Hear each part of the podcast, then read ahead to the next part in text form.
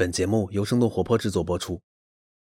在节目的一开始，我得冒昧的窜出来插一个小的关于生动活泼的招聘广告。广告的时间大概需要五分钟。如果你对生动活泼感兴趣，并且有意向加入，那么请听下去。如果不是特别感兴趣，你也可以根据 show notes 里的时间线跳过也没关系。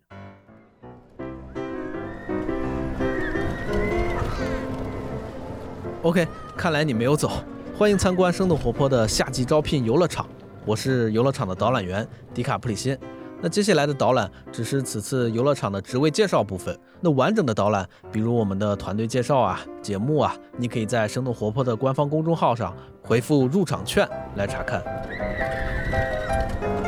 那第一站是我们的中央城堡站，这里列举了我们所有的招聘岗位，分别是节目制作人、内容研究员、内容营销负责人、节目拓展和合作管理总监、节目拓展和合作管理经理以及声音设计师。那工作地点都在北京。那这些岗位具体都是做什么的，又有什么要求？其实我们都详细的写在公众号上。但与其看他的职位描述，不如邀请相应的业务负责人来这里直接为大家介绍。那而且其实他们就在我的附近。那等我找一下他们啊。哎，看到了，城堡那边正在海盗船上拿着单筒望远镜的就是徐涛，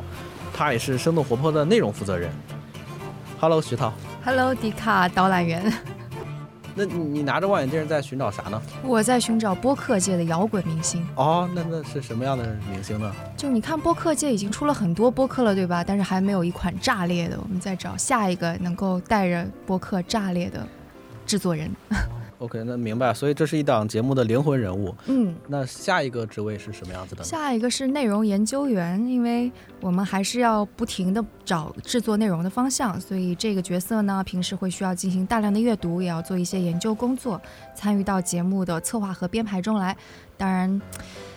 说不定还会揪着他一块儿也来上节目，让他的声音也亮亮相。呃，哦，就是也能客串主持人是吗？对，是，没错。呃，那我们的第三个职位也请介绍一下。嗯，内容营销负责人。OK，Content Marketing。对，嗯，这个职位是干啥的？就是大家可能发现我们还是比较低调的，最主要是我们带了一点点社交恐惧症患者的基因，最最主要就是我啦。所以无论是在社交媒体上还是线下，可能看起来都不那么积极，所以我们就希望这个人能够帮助我们克服社恐，在不同的平台上面搞事情，然后跟大家一块儿玩。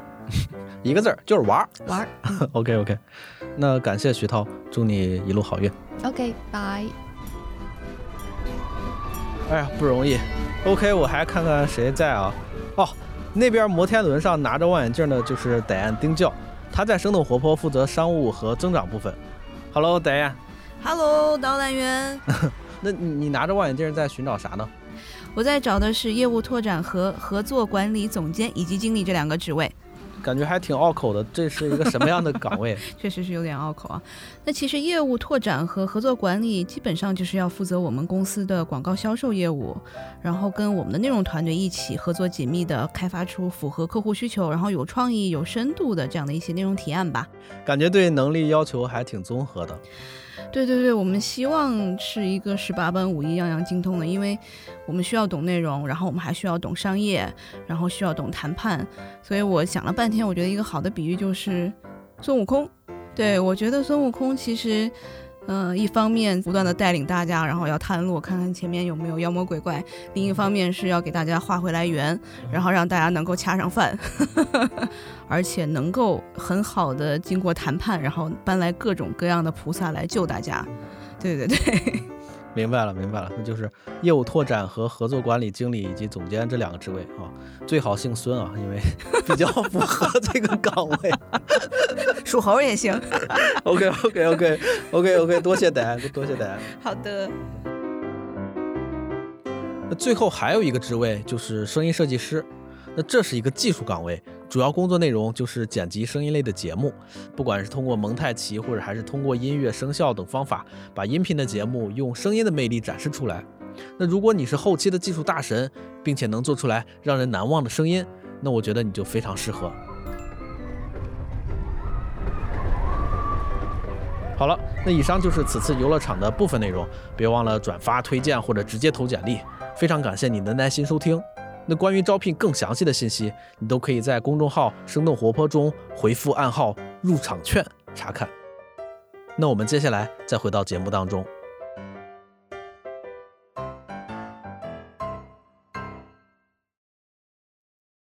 Hello，大家好，我是丁教，欢迎收听全新一集《What's Next 科技早知道》。欧洲市值最高的互联网公司以及腾讯最大的股东 Process，前两周以十八亿美元收购了 Stack Overflow。那成立于二零零八年的 Stack Overflow 类似于程序员的知乎，是世界上排名第三的程序员社区。但是 Process 收购他们很大的程度上是看中了他们在线教育的属性。Process 其实在在线教育领域有颇多的投资，其中包括了 Codecademy、Brainly、Skillsoft、Udemy 等等等等。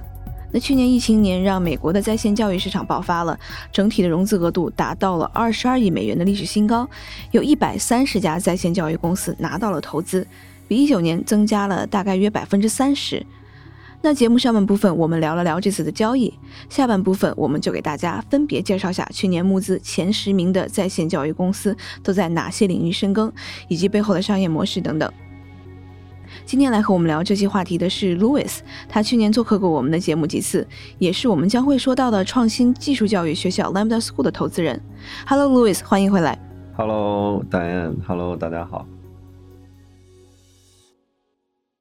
嗯，那我们就先给大家介绍一下 Stack Overflow 吧，因为大家可能对 GitHub 更加的熟悉。对，Stack Overflow 啊，是一个软件开发人员我们所说的这个码农的一个在线社区啊。程序员在这个上面呢，就是提问，然后回答技术和代码方面的这个问题。啊，然后如果你的这个提问被回复了，或者说你的回答呃被点赞了，都会提高你在这个网站上的声望值。然后声望值越高，你在这个社区里面的权限就越大。这个机制和它这个整个的这个 UI 有点像 Reddit 国外的这个一个论坛形式的社区吧。然后形式上也有点像百度知道和知乎。完全依靠用户运营的啊，并没有我们所谓的版主。然后他们在呃问题质量把控啊和他的这个回答的专业性上都有很好的保障，因为他们是一个完全由程序员自主运营的这么一个平台啊。然后所以他们通过这个点赞或者说点面这个简单的机制就可以维持好他们社区的一个质量把控。所以也被程序员戏称为和这个 YouTube 上的这个印度老师并存的两大程序员的靠山。就有什么问题，如果你在这个 Stack Overflow 和 YouTube 的这个印度老师那儿都找不到答案，那可能就是一个无解的问题了。就真的找不着 答案了。找不到答案。对。他是好像已经成立了，我看是零几年就成立了，是吗？对的，现在也是全世界第三大的软件开发的在线社区。第一大我们知道是 GitHub，然后第二大就是我们中国的这个 CSDN。哎，然后 CSDN 做的比较广哈，就是上面有有博客啊，然后有一些课程啊，然后还有一些乱七八糟的一些这个新闻啊，包括游戏方面的一些消息什么的。但是 Stack Overflow 还一直是专注于技术和代码方面的纯粹的这个问答的平台。其实，包括很多在大厂上班的这个这个码农，都会时不时的在上面提出各种技术问题，然后和他们的同僚之间进行技术方面的交流啊。就这个绝对不是一个呃纯粹给小白使用的一个网站啊。这这也是为什么他们在这个程序员这个社群中地位如此之高。啊，我看到有一些程序员，他也就是这两年的事儿了，他觉得好像 Stack Overflow 好像慢慢的感觉用处好像没有那么大了，因为好像现在在 GitHub 上面就很多程序，他们的这个 documentation 就他们的这些这个文档都是特别的全面了，所以好像就不太需要去到 GitHub 上面了。然后包括像是可能很多稍微有经验一点的人，他就不太愿意去回答问题，对啊，然后也也有一些人抱怨说，好像我的问题还没有被回答，怎么就被关闭了？也没有太多人投票，我就觉得好，是不是现在他被收购也是证明他可能是个运营的没有 GitHub 好？对啊，这个事情我很同意啊。然后这种自营式的社区平台发展到最后都会有这样的问题啊，就是你不能指望用户他有呃源源不断的维护社区的这么一个能力。所以，呃，像我们现在看到一些新的技术站在 GitHub 上，这个 documentation 是都放在 GitHub 上，然后所以大家的讨论啊，大家一些问答也都发生在 GitHub 上。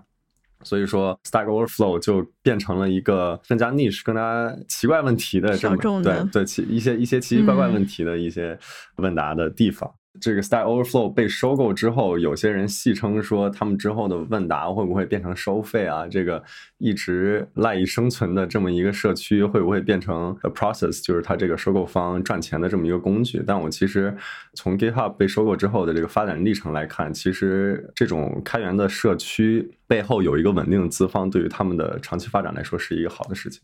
那我们就先说一下收购 Stack Overflow 的这个背后的公司吧，Process。就可能关注腾讯的人，很多人他还是对 Process 比较熟悉的。它最早其实是这个南非报业集团叫 Naspers，然后旗下这个 spin off 出来的这样的一家，就主要是用来持股的一个平台。然后是在二零一九年单独的在荷兰上市，但是他把这个南非报业集团在二零零一年投资的腾讯大概三千两百万美元这样的一个股份，然后大概当时应该是三千两百万购买了百分之四十六点五的这样的一个腾讯的股份，还是蛮多的哈。然后整个的接盘过来了，所以就等于是 Process 是这个腾讯它的直接的持股方，所以他们好像在这些年也是不断的会。隔几年，然后稍微抛售一些。今年年初，他们才抛售了大概是百分之二的一个腾讯股票吧，所以他们的这个持股比例从百分之三十点九下降到二十八点九，好像也给腾讯的股票带来一些震荡。不过他们又承诺说，未来三年我不会再抛了。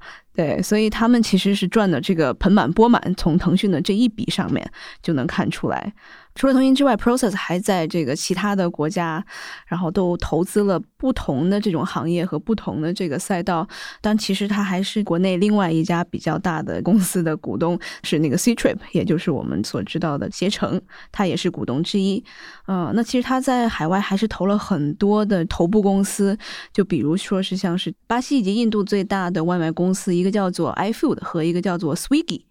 然后他也是这个 Delivery Hero 的这个股东，他们是在这个 O2O 这个外卖这块儿，也是这个在不同国家下了比较大的重手，因为他们是从这个做报纸出来的嘛，所以他们在这个在线的分类广告当中，其实也投了不少公司，包括美国现在比较火的这个二手交易市场叫 Letgo，然后他们也是这个股东之一。刚刚我们又说到了，在教育方面，其实 Process 除了我们刚刚说到的 Stack Overflow 之外，像是 Co Academy、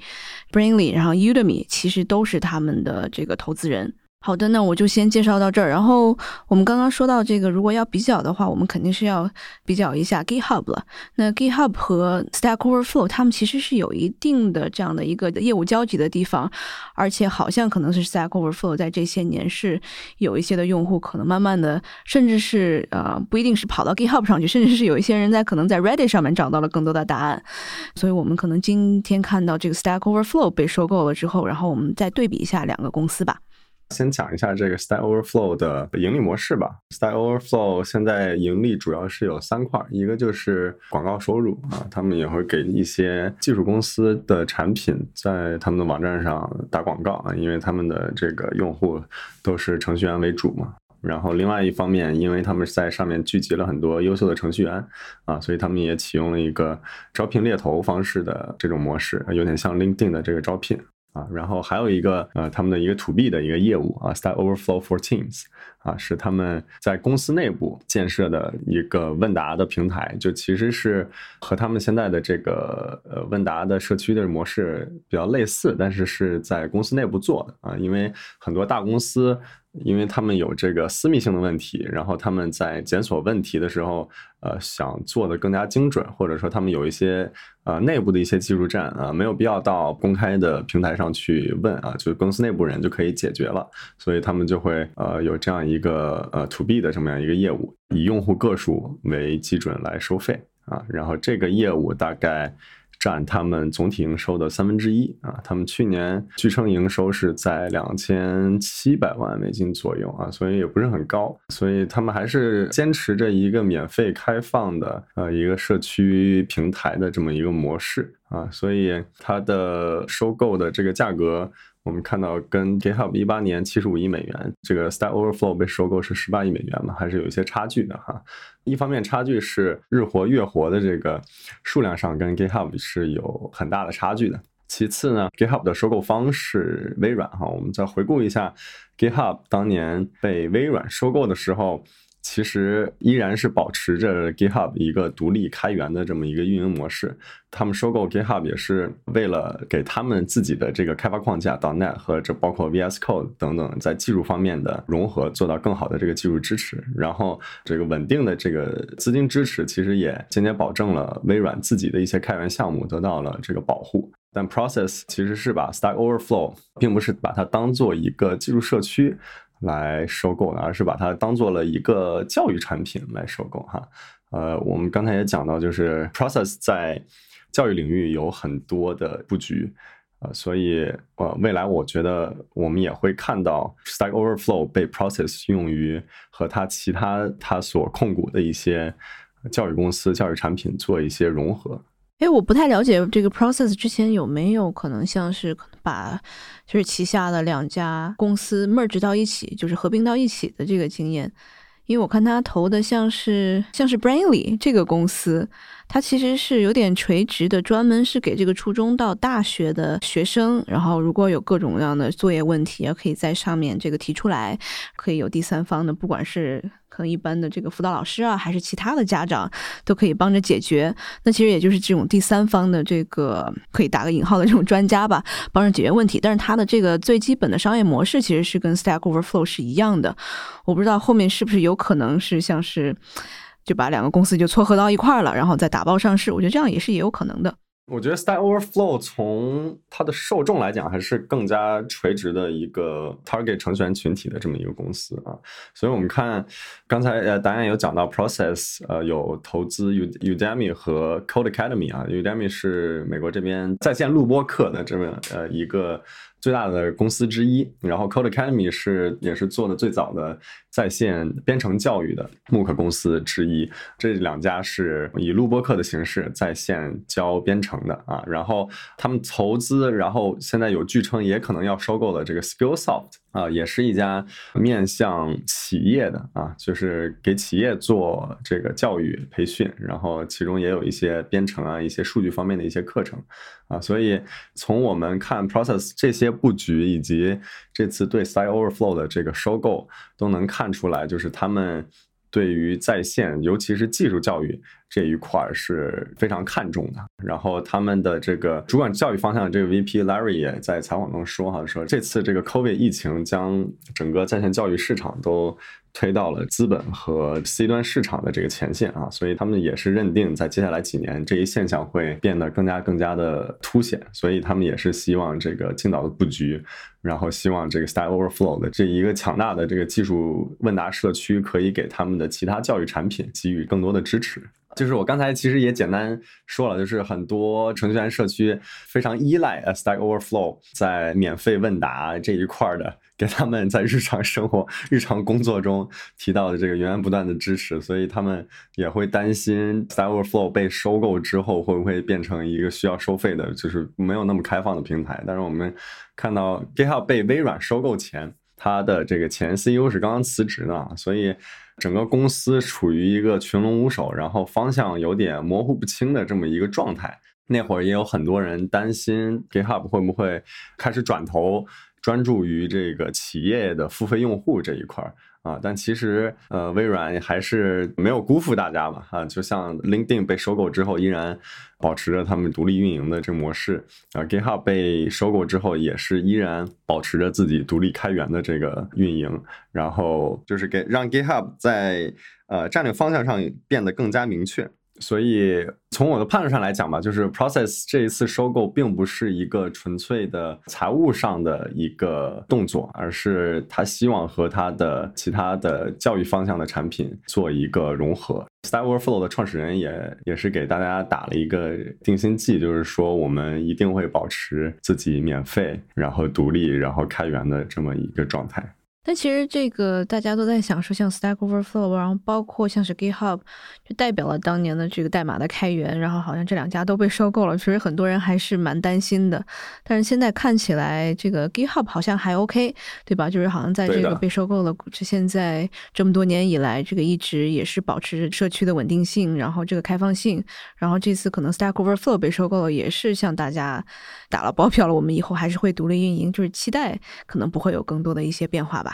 对，而且 Stack Overflow 说白了。它并不是一个代码库嘛，它只是一个问答的一个平台。从战略的角度来讲，Process 把它关起门来是没有什么意义的。就是有像我们现在说的，就是 Reddit 其实也是一个跟它从模式上没有什么本质区别的一个平台。为什么 Reddit 现在有了更多更多的这个流量，也是因为大家在 Reddit 社区里面可以聊的东西更多吧？啊，它并不是一个纯粹呃聊技术的一个平台，就大家在里面吐吐槽啊，然后发一些梗啊，然后啊 Stack Overflow，我觉得 Process 还是想把它做成一个更加严肃、更加更加技术化的这么一个问答平台。对，那其实 我们刚刚也讲了，这个 Reddit 上面其实有蛮多的这些技术的问题在讨论。那如果这个 Stack Overflow 做的不好的话，那 Reddit 真的有可能在某一个时间节点就把他们替代了。然后包括我也看到很多人说，好像它新的技术覆盖的确实是比较少，可能更多的人希望是在像 Reddit，刚你想讲了这个就比较能够。有更多话题可以讨论的空间去讨论，然后或者是 GitHub，因为本身就已经代码已经 host 在那里了，那我干嘛还要跑去别的平台？这个文原作者或者是已经有很好的这个文档了，我干嘛还要跑到别的地方去？所以这个也是这个 Stack Overflow 它的未来的发展运营的它的一个挑战吧。那我们刚好说到这儿了，我们大概就说一下，去年其实你刚刚也讲了，是这个在线教育领域爆发的一年。那我们下面就给大家盘点一下去年在线教育领域融资最多的十家公司吧。第一名是 Roblox，募资超过了一点五亿美元，然后接着就是 Coursera、Campus Logic、Masterclass、Course Hero、Handshake、Brainly、Udacity、Lambda School、Skillshare。那即使是最后一名的 Skillshare 也募集到了六千六百万美元。那 Roblox 其实我们之前在 Metaverse 那一集，就元宇宙那集，我们大概提了一嘴。对，Roblox 其实就是这个儿童沙盒游戏以及开发平台。然后他们在今年三月份上市，然后当时上市的估值是在三百八十二亿，然后现在我刚刚看了一下，已经到五百二十八亿了，就增长了大概有百分之四十四。我觉得这个数字还是蛮夸张的，作为一个这个儿童的这个沙盒的游戏，对。然后 Coursera 可能大家都比较熟悉了吧？他是这个文达还有另外一位斯坦福的教授，叫做达芙妮·科勒，他们联合创建了一个 Mark 的这样的一个公司，因为他们也是 Mark 的这样的一个算是鼻祖了。当时应该是在二零一二年左右吧，然后也是这种大规模的开放线上的学习的这个做的比较早的这样的一个公司，他们可能跟其他的几个。竞对来比的话，他们更加是这个走跟大学合作，然后跟这种特别好的可能藤校合作，然后把他们比较受欢迎的课程放到这个线上来，然后最后你可以免费的学，但是如果你学完之后，你需要呃拿到一个这个证书，然后你再需要再交大概可能是啊三十九到九十九美元的这样的一个一个费用。我其实有看到不少的朋友在领英上面都会说啊，我在 Coursera 上面有个这样的一个一个证书。对，我觉得慢慢的，他这样的一个证书是已经得到了大家的这个认可了。你可能不管你是这个投资人，你学了个 AI 或者学了个 machine learning，就这种东西，其实大家还是很很愿意能够展示出来的。对对。特别是你是可能从什么 MIT 学的，或者是从什么 Stanford 学的。对对。然后就很多人愿意来付这个九十九美金。Coursera 去年新增用户有三千万，那这个数字跟二零一九年的九百万比较，大概是增加了三倍还多吧。那去年融资了一点三亿美元，主要领投的是 NEA，然后背后也还有像是 KP，就是凯鹏华银等多轮的加持，所以这个数字其实是对他们来说，就是我们这个投资一直在说的这个叫什么 hockey stick，就是曲棍球这个线的这样的一个增长。对它跟 Udacity，可能大家都会在说这个 Udacity。跟 Coursera 对比来说的话，可能 Udacity 更多是偏向技术方面的这样的一些课程，但 Coursera 还还是有蛮多的，比如说是社科领域的，所以它这个可能我觉得是最明显的一个对比。就刚刚其实讲到这个 Udemy，其实 Udemy 我这个公司还是比较熟悉的，因为 Udemy 最早是我之前在的这个孵化器这个 Founder Institute 孵化的。对，其实从最早这个创始人到这个项目里面呢，还是没有这个创业的这个想法，后来在我们这个孵化器里面才做出了 Udemy。然后也算是我们的孵化器可能长得最好的其中一家公司吧，对。然后他们不一样的地方是，他们主要是在卖一些这种比较可能技术项的，比如说是摄影啊，怎么样去做这个在线的 Facebook 或者是 Google 的这个广告啊，然后怎么样这个写一些 marketing 的这种 campaign，就这种东西，就稍微可能更加是一种小的比较这个技术项的这种课程。他们其实今年也是达到了三十亿美元的这个估值，估计可能呃离上市也不远了。这几个是这个 Mark 的算是始祖，我感觉可能会迎来一轮爆发吧。我看这个大概二零二四年，可能这个市场大概是在两千多亿美元这样的一个整体的规模。其实还有另外一个比较受人关注的一个 MOOC 的公司，就是 Master Class 啊。这个公司比较神奇的就是他们会请一些明星，然后录一些非常短的这种视频啊，十几分钟。比如说请这个 Golden Ramsy 金牌大厨来教你做一些小菜啊，然后找一些有名的演员给你讲一些艺术啊，讲一些表演方面的这些课程。通过网红或者说通过明星的这个流量来卖这些课程，然后也是因为疫情期间大家闲在家实在 不知道做什么，就是也是让这个 Master Class 有这个爆发性的增长。他们广告做的特别猛，对 Master Class 其实到处都能看到。我还看过，在这个 Ins 上面有做这个安娜温图，就是那个 时尚主编的这个广告，我忘了他教什么了，好像是教这个职场方面的一些技巧吧。然后还看过这个 Kevin Spacey，就是这个纸牌屋的那个男主，他应该就是教表演的。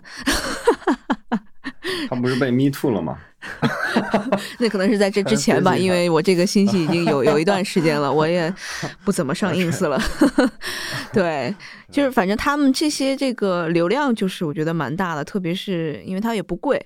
然后我就感觉好像跟这个明星他讲的这个东西，就特别有有这个好奇心，想要去看一下。对，其实我们从商业模式的角度来讲，疫情爆发的时候，从数据上增长比较快的，其实是这些 MOOC 的，就是我们所谓的线上录播课的这些公司啊，就是大家在疫情期间确实因为在家呃没什么事情做，然后大家想经济形势下行也会有一些焦虑吧啊，其实这种录播课往往呃在我们看来是一种焦虑型的消费。有一个数据也可以告诉我们这一点，就是 Coursera 它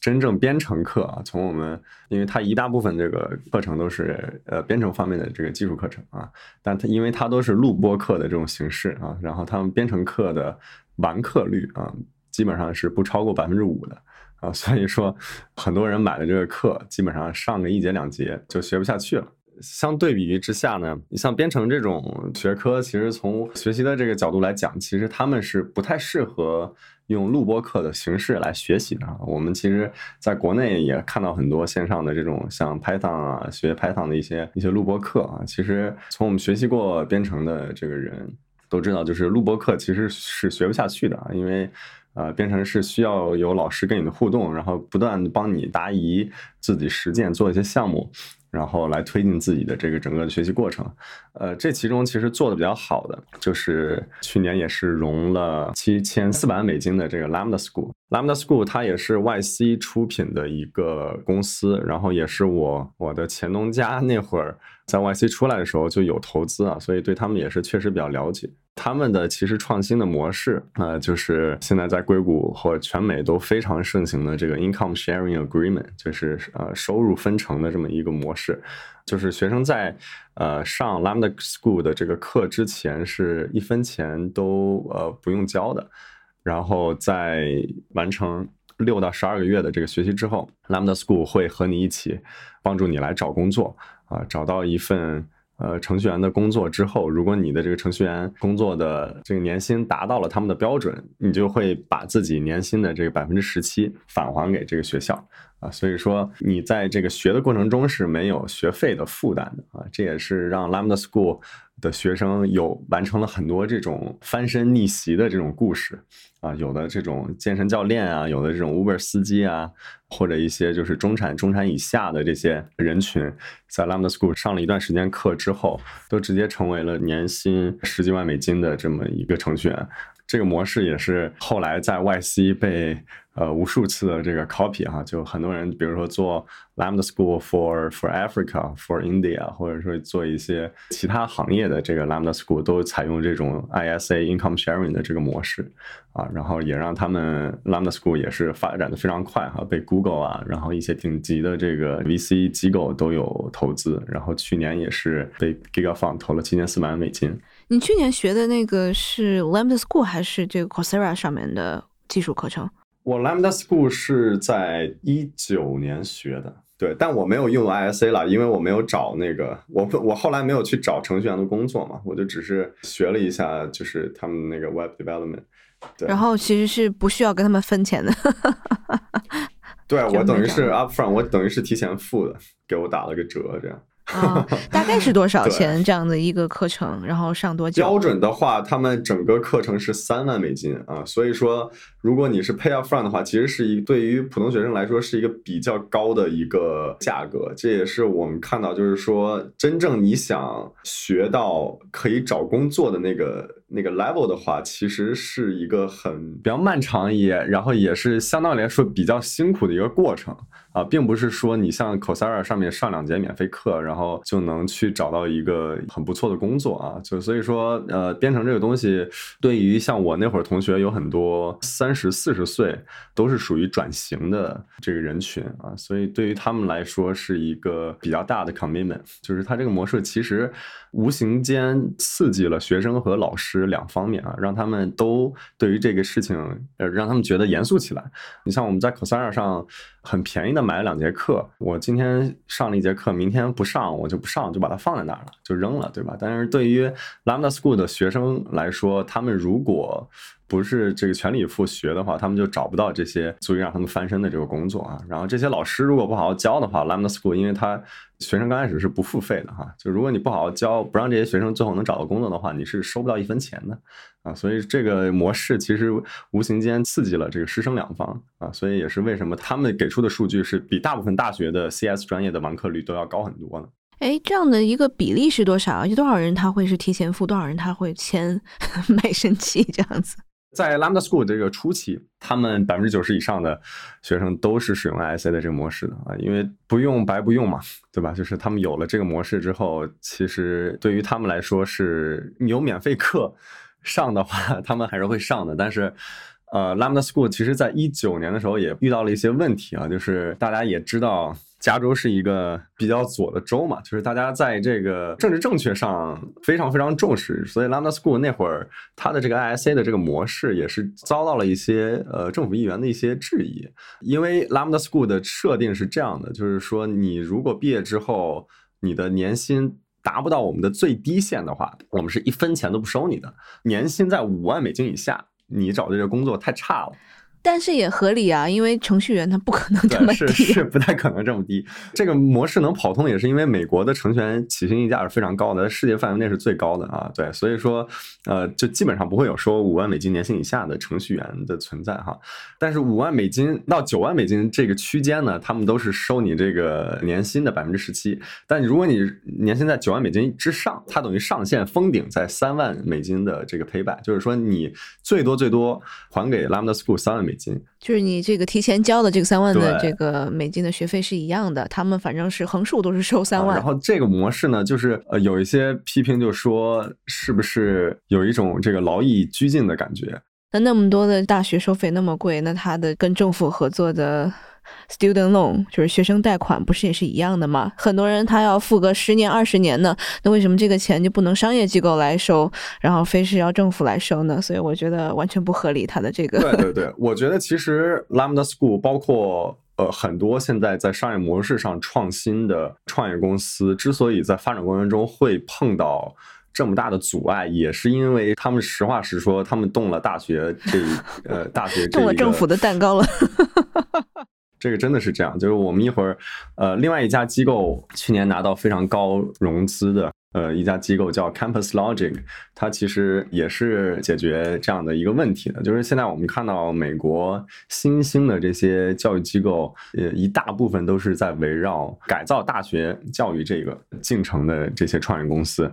据我统计，每年有三百万大学生因为财务问题而退学，即使毕业之后呢，就接下来的几十年都这个身背非常沉重的这个学生贷啊。所以很多创业公司要么是在像 Lambda School 一样，是在干脆取代大学的教育啊！你像呃 Lambda School，它只需要上现在是上八个月的全职课，你就可以出来找一份相当不错的呃程序员的工作了。谁还上大学干嘛？对，三万美金，而且你也不用提前付，对吧？就是你你找到工作，他在帮你付。对，说白了，你高中毕业之后，你来上个 Lambda School，你找到工作，别人大学毕业之后，你已经有三到四年的工作经验了，对吧？嗯，不熟悉这个美国教育系统，就大学教育系统的朋友们，可以给大家一个参考的这个数字吧。嗯，就如果像是可能好一点的这种私立的大学，他们四年下来，起码要是在这个四分之一，叫 a quarter million dollar，就大概就是在二十五万美元左右，所以这个数字还是蛮大的。对于可能一般工薪阶层的家庭，然后甚至是可能这个。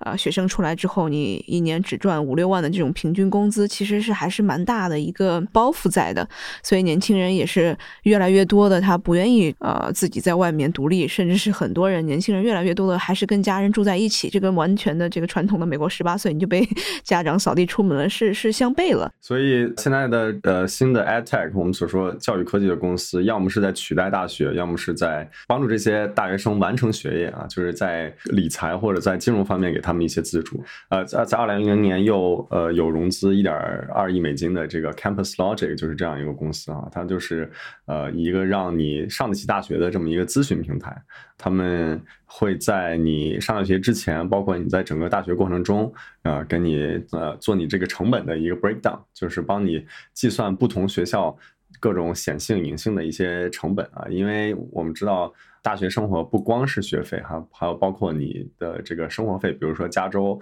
它的可能生活费各方面会会相对来说比较高一些。在你上大学之前，就告诉你这些学校你会遇到什么样的经济上的一些挑战，他也会给你做一个详细的一个背景调查，来帮助你寻找这些市面上的一些津贴啊、奖学金啊，然后包括一些勤工俭学的一些机会。他会帮你算，就比如说是可能平均从这个大学毕业出来的学生大概都是赚多少钱，然后你自己合计合计，如果不合适的话，然后就算了，是吗？不合适就别来了。其实是这样，嗯，对，我觉得这个还是跟国情有关吧，就是两边的这个教育市场确实有很大的差距。这个因为 SoFi 今年不是也上市了嘛，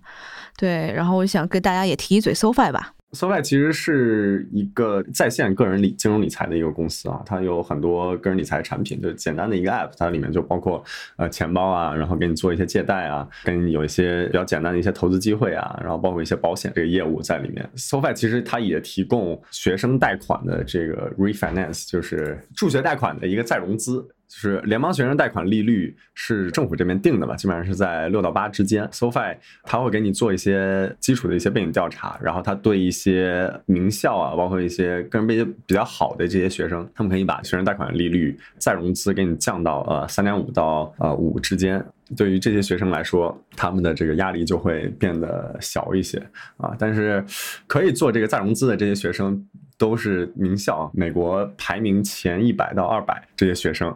特定的一些学位，比如说你是做工的，比如说 CS 啊这些，相对来说出来之后这个就业形势比较好的这些专业，他们可以做这种再融资的这种产品。就他们有一套自己的风控系统，就跟这个他们的信用系统是一样的。是的，是的。从另外一个角度来讲，这一部分学生其实相对来说可能是并没有那么需要。这些补助的，就只能说，呃，这样一个再融资是相对来说减轻了他们毕业之后还贷款的这么一个一个压力。但是，真正那些学校不太好，然后或者说专业就业情况不太好的那些学生，并没有得到 SoFi 这个产品的这个补助啊。所以说，呃，美国这个大学学生贷这个问题是一个比较顽固的社会问题，是一个社会问题。对，然后今年 SoFi 也是通过一个 SPAC 上市了，然后直接也是。涨了不少，所以大家如果有关心的话，也可以去了解这个公司吧。他们反正就通过学生贷这个人群，又发展了好多其他的这个贷款的业务以及保险的业务。对，作为一家这种可能比较新兴的一个金融公司，在美国还是蛮受到这个大家关注的。还有几个就是跟学校教育相关的公司，去年也融了不少钱，像是这个 Course Hero，它有点像是我们的中学生辅导教育、大学生辅导教育这块儿，然后去年是融了八千万。然后这个 Handshake 是帮着大学生找工作的，然后它也是融了八千万。然后另外一个就我们刚刚之前讲的是这个中学到大学的一个辅导的平台，它也融了八千万。这三个我想分别提两嘴吧。像 Course Hero，它是这个基金叫做 New View Capital，这个 New View 它是从这个 NEA 的 spin off 出来的一个新的基金。它比较有意思的地方是管理合伙人，他是以十三点五亿美元然后这样的一个价格，从 NEA 买了三十多家公司的这样的一个 portfolio 的股份，然后单独成立了一个新的基金，然后现在大概是管理大概二十，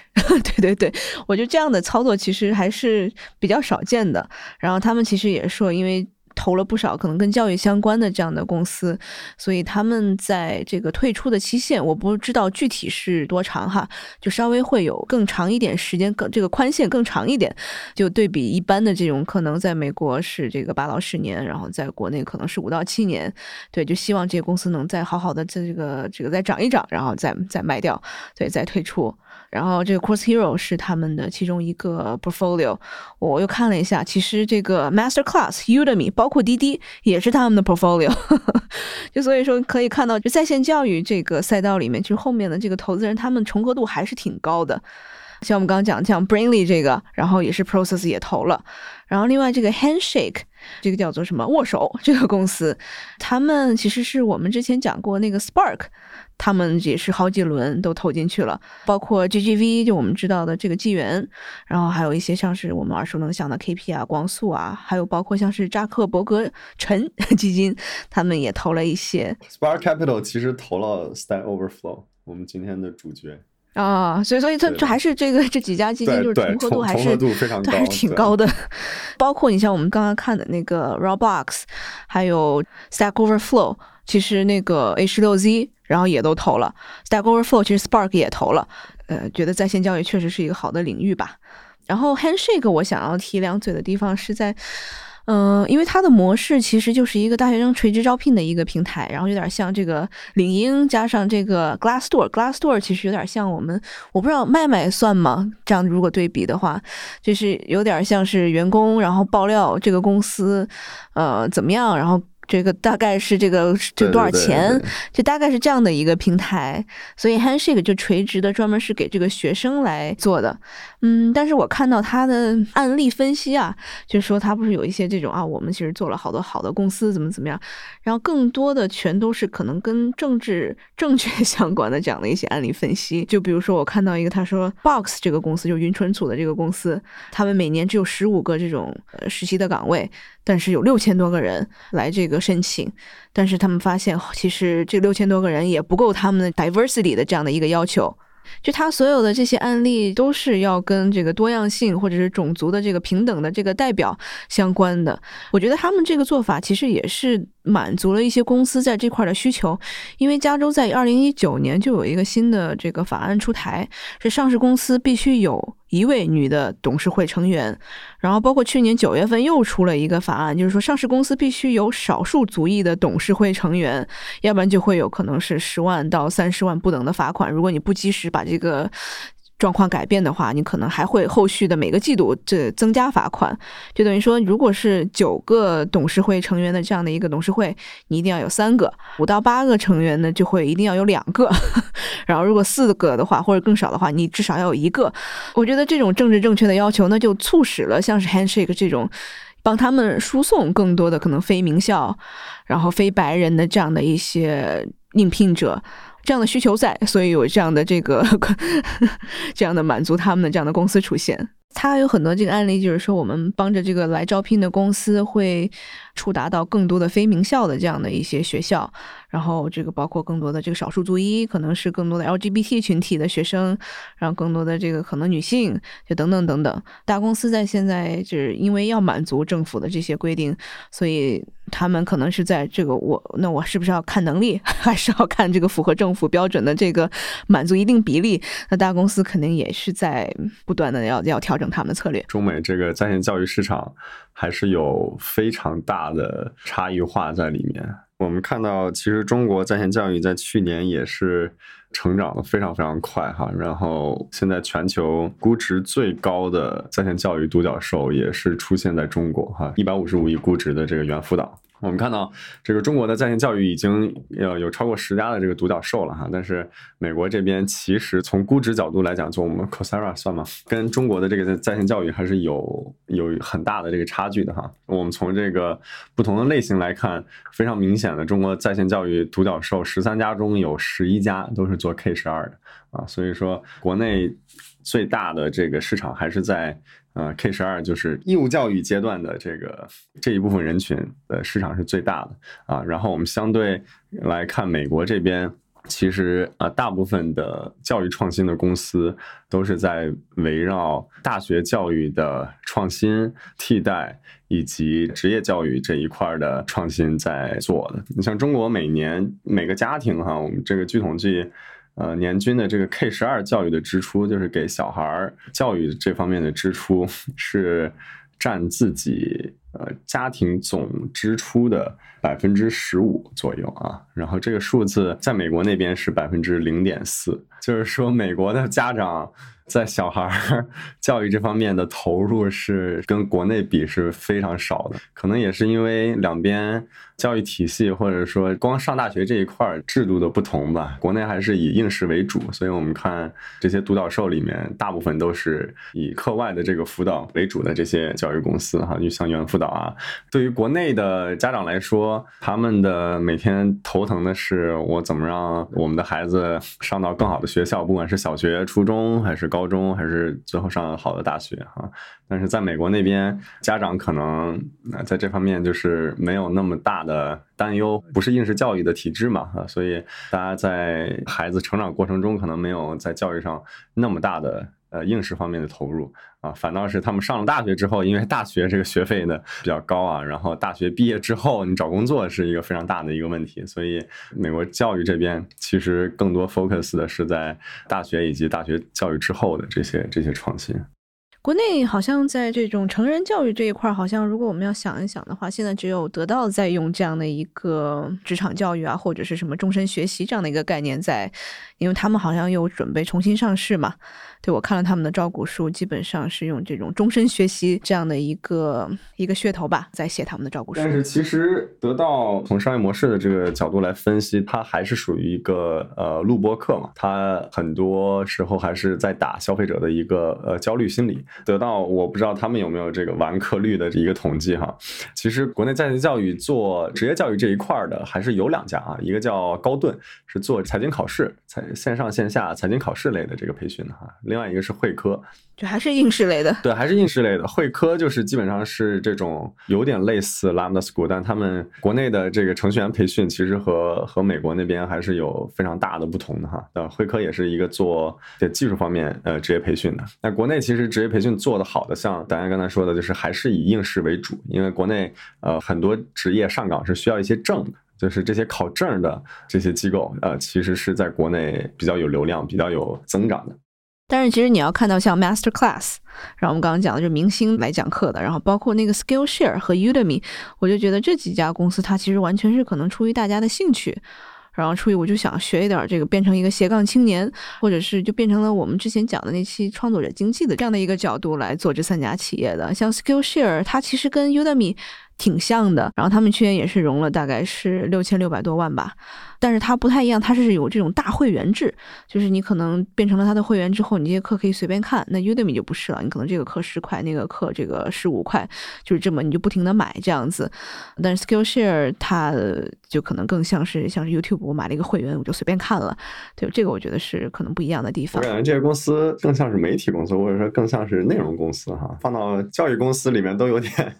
对，它就是一个 marketplace 嘛，对，对，它是 marketplace，然后它也是教育，也是大家。他是想要去学东西的。啊，但我看他其实上面的几种盈利模式啊，我觉得更多的是公司用来送礼，或者是用来这个给员工发福利。我觉得这一块它的一个营收是占主要的，就是 Skillshare 这个公司。对，其实我那会儿因为呃有上 Lambda School 的课嘛，所以在一九年回来的时候还了解了一下国内职业教育的这个市场，因为感觉编程这个东西从长远来看，我觉得还是很好的一个方向。但是后来了解了一圈国内市场，发现国内做编程职业教育可能还还没有到那个时候吧，就是这个市场还不够成熟。包括 Lambda School 的 Income Sharing ISA 这个模式，在国内其实也不太能行得通，国内也并不存在这种金融产品。还有问题就是，国内的程序员的起薪其实并没有和其他行业拉开档次上的差距。比较初级的程序员在国内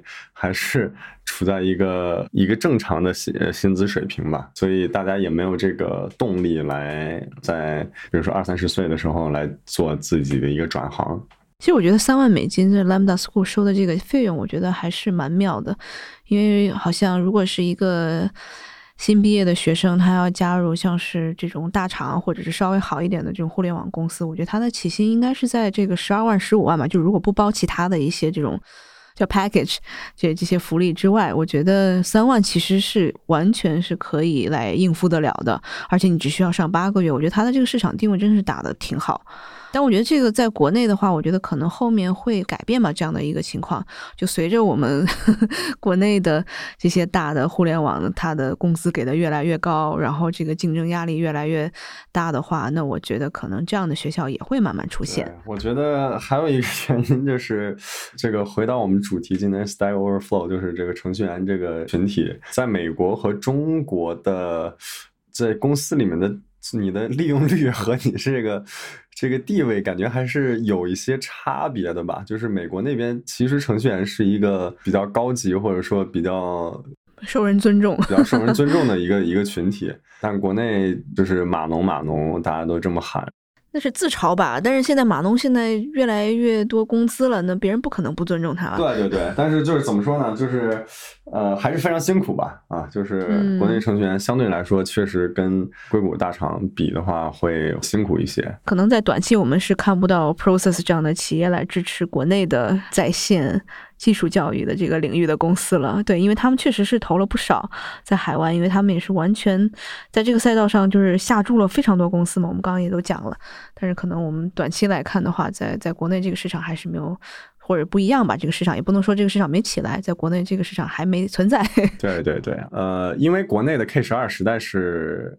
太大了，它的复购的情况还好很多。就是你一个小孩从，比如说从小学上到初中，可能都会不停的在复购你的课程的这个情况哈。但职业教育基本上是以这个就业为目的嘛，就是你一个人把你培训、培训、培训到你找到工作之后，基本上对这个人的用户价值就没有了。所以相对来说，职业教育是更苦的一门生意啊，也是导致国内做教育这一块的人相对来说动力方面，大家还是会更偏向于。做 K 十二，我发现那个国内好像有几家是跟 Roblox 的这个商业模式类似的，最近也是融了不少钱，然后也是在这个营收上面也做的不错。我觉得这个可能是入口吧，可能从学生的就是 K 十二的这个小朋友早期的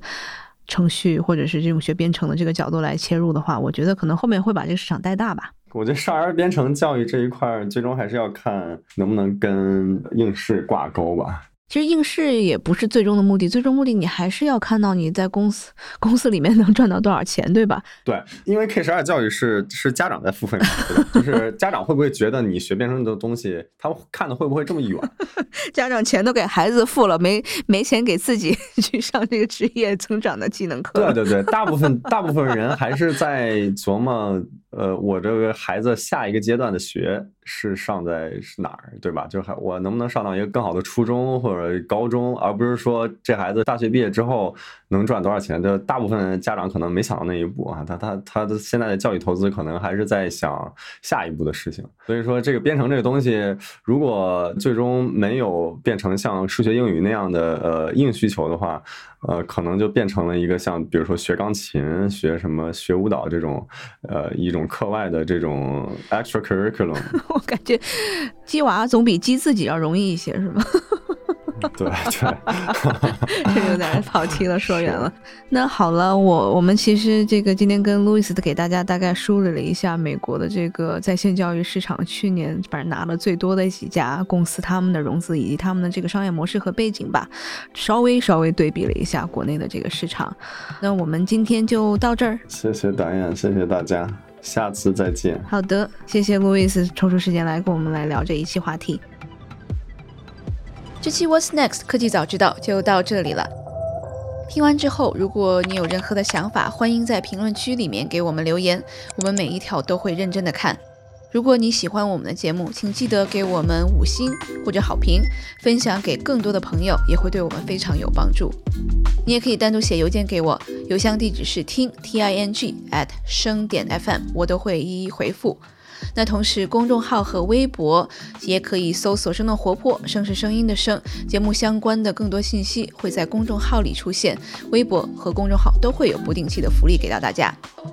如果你想要跟我们更加紧密的讨论和分享，或者想要认识和你一样有求知欲的新朋友，可以加入我们的微信群。进入听众群的方法是在公众号文章中扫码添加，或者是公众号后台回复“科技早知道”即可获取邀请码。期待你的加入，我们下期见。